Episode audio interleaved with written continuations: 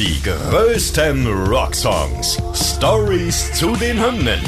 Tragisch, komisch oder kurios. Verrückte und unglaubliche Geschichten hinter den Songs, die ihr so noch nicht kanntet. Ihr hört einen Original-Podcast von Radio Bob, Deutschlands Rockradio. Mit Julian aus der Redaktion. Und mit mir, Benny Zinke, Moderator hier bei Radio Bob. Heute Schrei nach Liebe von den Ärzten. Deine Gewalt ist nur ein stummer Schrei nach Liebe. Deine Springerstiefel sehnen sich nach Zärtlichkeit. Du hast nie gelernt, dich zu artikulieren. Und deine Eltern hatten niemals für dich Zeit. Oh, oh, oh. Arschloch. Ja, Julian, du bist wirklich saudumm. Das wollte ich dir immer schon mal sagen. Vielen Dank. Dankeschön. Nein, es geht natürlich um einen Song der Ärzte und ähm, du bist ja jetzt ein bisschen jünger als ich. Ich weiß gar nicht, mit welchem Song äh, bist du eigentlich das erste Mal mit den Ärzten konfrontiert worden? Zufälligerweise mit dem oder war es ein anderer? Das ist eine gute Frage. Der Song ist ja tatsächlich älter als ich. Ich schätze mal, es ist der Song. Zumindest ist das so der Song, der mir am bekanntesten ist von den Ärzten bis heute. Irgendwann hat mein Vater aber auch mal so eine kleine Ärztephase gehabt. Ich weiß aber gar nicht mehr, welches Album das war, aber das lief rauf und runter. Aber ja. ich kann mich auf jeden Fall songmäßig an den Song am meisten erinnern. Siehst du, bei mir ist es anders, bei mir ist es Westerland und ich glaube, da geht's vielen so und das ist ja auch die Zeit gewesen, wo man den Ärzten eigentlich ja nicht an, nicht unterstellt hat, sondern die Ärzte waren immer so eine bissige Band, die bissige Texte, zynische Texte geschrieben hat, aber sie wollten eigentlich immer ein bisschen mehr Party machen. Aber der Song, über den wir jetzt reden, ist ja wirklich der erste Song, der richtig politisch war. Ne? Also es ist ja auch die erste Single der Band nach der Wiedervereinigung damals gewesen. Die haben ja vorher eine fünfjährige Bandpause gemacht und dann war es so, da haben sie sich bei Schrei nach Liebe wirklich das erste Mal klar politisch positioniert, ne? Ja, genau, wie du gesagt hast, davor wollten sie sich so ein bisschen von diesem Polit-Punk und Polit-Rock so ein bisschen abgrenzen und haben gesagt, nee, wir wollen eigentlich nur Spaß haben und Spaß machen auf der Bühne. Und man wusste irgendwie abseits der Bühne natürlich, klar, sie sind am linken Spektrum, befinden sie sich. Mhm. Aber in den Texten hat es überhaupt nicht stattgefunden, bis zu diesem Punkt. Ja, das, das Krasse ist ja, dass es sogar am Anfang äh, Rechtsradikale gab unter den Fans. Allein und äh, wegen der Tatsache, dass da plötzlich eine Band war, die Deutsch gesungen hat. Ne? Wir erinnern uns mal so Anfang der 90er, sehr viel amerikanische Einflüsse in der Musik, kaum deutsche Musik, auch im Radio. Und da haben einige gedacht, boah, geil, ja, die singen jetzt Deutsch, ähm, das finden wir auch toll. Das äh, war natürlich genau äh, nicht die politische Richtung oder die Fans, die die Ärzte damit ansprechen wollten. Und ich meine, wenn man ein bisschen mal auf den Text nur achtet, dann wird das ja auch relativ schnell klar. Und es war ja auch so, damals, Anfang der 90er, ähm, gab es ja auch einen bestimmten Grund, diesen Song zu machen. Ne? Ja, auf jeden Fall. Also erstmal wollten sie grundsätzlich so ein bisschen sich verändern, wenn sie wieder zurückgekommen sind nach dieser fünfjährigen Bandpause. Aber wie Farin Urlaub auch gesagt hat, es waren auf jeden Fall auch die rechtsradikalen Übergriffe in Solingen, Rostock und auch Hoyerswerda, nach denen die Ärzte sich einfach positionieren mussten. Ja, und bis heute, glaube ich, mit der größte Ärzte-Song aller Zeiten und ähm, da wird das Radio laut gedreht. Wenn man mal jetzt mal so in den Text reingeht, da gibt's ja die Zeile, zwischen Störkraft und den Onkels steht eine Kuschelrock. Das hat Farin dann irgendwann mal bei Auftritten in den 90ern geändert zu zwischen Störkraft und anderen steht eine Kuschelrock und da haben dann viele Onkels-Fans sich an die Ärzte gewandt und ähm, Farin hat mal gesagt, ja, wir haben tatsächlich viele E-Mails bekommen, begeisterte E-Mails von Onkels-Fans, die alle so nach dem Tenor waren, ihr habt's endlich verstanden, ja. Farin meinte aber eigentlich was äh, viel härteres, nämlich Störkraft und die anderen. Das ist für mich noch viel deutlicher, dass die Onkels eine Nazi-Band sind. Wir singen jetzt auch wieder Onkels für die ganzen Stumpfen. Ich weiche da kein Deut von ab. Ich mag die nicht nach wie vor. Also das haben die Onkels-Fans dann irgendwie auch so ein bisschen in den falschen Hals bekommen. Ja, ganz klare Aussage. Und von den Onkels gab's irgendwann auch mal in irgendeinem Lied ähm, so einen kleinen Zurückdiss quasi gegen die Ärzte und die Toten Hosen.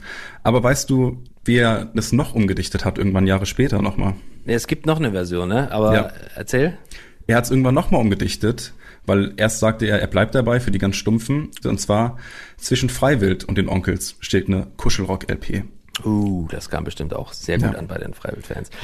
Ja, also von wegen nicht irgendwie einen Millimeter zurück ähm, sich orientiert, sondern weiter voll drauf los und damit natürlich auch polarisieren. Und wenn wir jetzt schon mal beim Text sind, da ist ja nun auch das Wort Arschloch drin.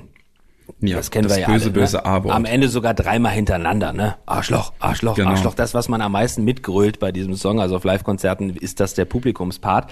Ganz klar, natürlich, ne, es wird ein Rechtsextremer beschimpft in den Strophen und im, im Refrain wird er dann ja eigentlich schon bemitleidet und dann folgt eben dieses Arschloch und dieses Wort, ja, jetzt haben wir es so oft gesagt, ich sage jetzt nochmal Arschloch, ja, für mhm. alle da draußen. Äh, das hat eigentlich am Anfang so ein bisschen den Radiosendern der damaligen Zeit Probleme bereitet, ne? Ja, das waren die 90er. Man kann es sich gar nicht vorstellen, so lange ist es nicht her. Aber das fand man damals nicht so toll, wenn da so böse Wörter gesagt wurden. Bis ja. dann irgendwann eine Intendantin vom öffentlich-rechtlichen sogar gesagt hat, naja, also eigentlich ist dieses Arschloch auf jeden Fall unter dem Niveau von unserem Sender.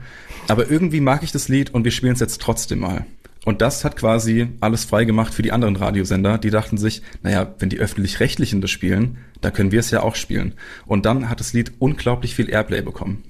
Genau, damit war der Erfolg geebnet. Denn damals, ja, gut, es war natürlich MTV Viva schon am Start, aber äh, die konnten es nicht alleine schaffen, einen Song publik zu machen. Das war eben die, die, Kraft des Radios, auch damals schon in den 90ern. Und die Öffentlich-Rechtlichen haben dann gesagt, komm, wir spielen ihn. Da haben die Privaten dann natürlich mitgezogen. Und Dadurch wurde das Lied zur erfolgreichsten Veröffentlichung der Ärzte. In den ersten Wochen hat sich die Single, heutzutage utopisch, ja, 450.000 Mal verkauft. Und weil wir am Anfang über Westerland gesprochen haben, mhm. zum Vergleich, ne, Westerland in den ersten Wochen gerade mal 40.000 Verkäufe. Ja, und das Lied befindet sich mit der Single insgesamt auf neun Veröffentlichungen der Bands, darunter natürlich einige Live-Alben und Best-ofs, aber ja, klar, die Band selber kommt an diesem Song nicht vorbei. Der Song muss auch auf Live-Konzerten gespielt werden und ähm, wenn man so die Top drei Songs der Ärzte aufzählt, da ist für mich ähm, Schrei nach Liebe ganz klar die Nummer eins und ich denke mal, das geht vielen so. Ja, für mich auf jeden Fall auch. Und du hattest ja gerade schon gesagt, wie erfolgreich das war. Ich fand noch interessant, die ähm, Plattenfirma von den Ärzten hat damals gesagt, weil die Radiosender es nicht spielen wollten, ja, kommt das euer Comeback und gerade läuft es irgendwie gar nicht gut an. Macht mal jetzt lieber schnell die, ähm, macht die Augen zu Single, veröffentlicht die mal bitte schnell. Und ja. da haben die Ärzte sich aber durchgesetzt, haben gesagt, nee, gib dem Lied noch mal, gib Schrei nach Liebe noch mal ein paar Tage Zeit und zurecht.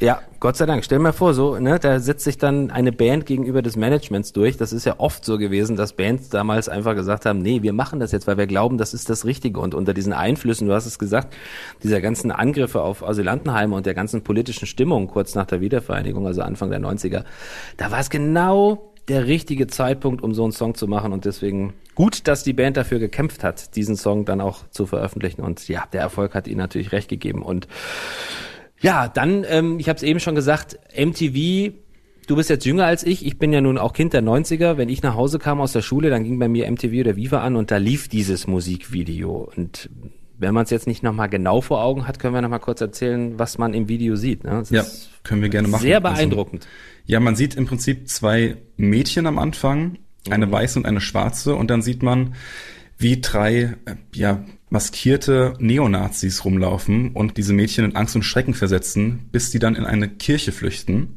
Genau. In dieser Kirche wachen dann die Ärzte, Bela und Farin, auf aus Särgen, natürlich. Wie soll es ja. anders sein? Na klar. Im Hintergrund sieht man zum ersten Mal übrigens Rott, den neuen Bassisten, der auch ja bis heute der neue ist. Und der ja. hat einen ganz merkwürdigen Bart und spielt da mit zwei älteren Damen einfach E-Gitarre, während äh, Bela und Farin, diesen drei Neonazis, mal ordentlich die Meinung geigen. Sie stellen sie in so einem Kreis auf und beschimpfen sie dann einfach. Und am Ende entmaskieren die Mädchen ja quasi diesen genau. Rechtsradikalen. Und dann fängt er, meine ich zu wissen noch, oder hab's noch so vor Augen, fängt er auch so ein bisschen an zu lächeln. Also gegen Ende des Videos wird das Ganze ja aus diesem Düsteren auch so ein bisschen fröhlich und der Nazi der sieht dann gar nicht mehr so schlimm aus. Ne? Also ja. schon genial. Also wirklich ein Video, das den ganzen Song auch nochmal perfekt erzählt und ihn für mich nochmal so die Krone aufsetzt, dieser ganzen Botschaft. Ne? Total. Aber wenn wir schon beim Video sind, dann kann man noch mhm. mal dazu sagen, auf YouTube hat das Video von dem offiziellen Ärzte-Account 10 Millionen Aufrufe und das mhm. ist, glaube ich, so ziemlich das erfolgreichste von den Ärzten auf YouTube. Mhm. Aber was ich sehr interessant fand und was auch wieder für das Lied spricht und die Aussage von dem Lied, irgendein Fan hat ein Lyric-Video dazu gemacht. Das ist einfach nur schwarzer Hintergrund und dann kommen die Lyrics reingeflogen. Das hat 14 Millionen Aufrufe. Also, also keine Millionen Bilder. mehr. Nur, die, nur, die, nur der Text. Nur der Text. Das ist erfolgreicher als das Ärztevideo. Das ist erfolgreicher als das offizielle Ärztevideo. Das verstehe ich jetzt wiederum nicht. Das mag an YouTube liegen, kann sein, ja, weil ich will doch dann eigentlich das Original, das Video sehen. Wenn ich nur die Textzeilen sehe, gut. Vielleicht präge ich sie mir dann noch genauer ein, aber ich höre ja sehr gut, ähm, was die Herren da singen. Naja gut, das äh, können wir jetzt in diesem Podcast hier nicht aufklären, warum das vier Millionen Klicks mehr sind. Nach diesem Podcast ähm, kann es ja sein, dass äh, das offizielle Video wieder aufholt, weil wir jetzt so schön Werbung dafür gemacht haben.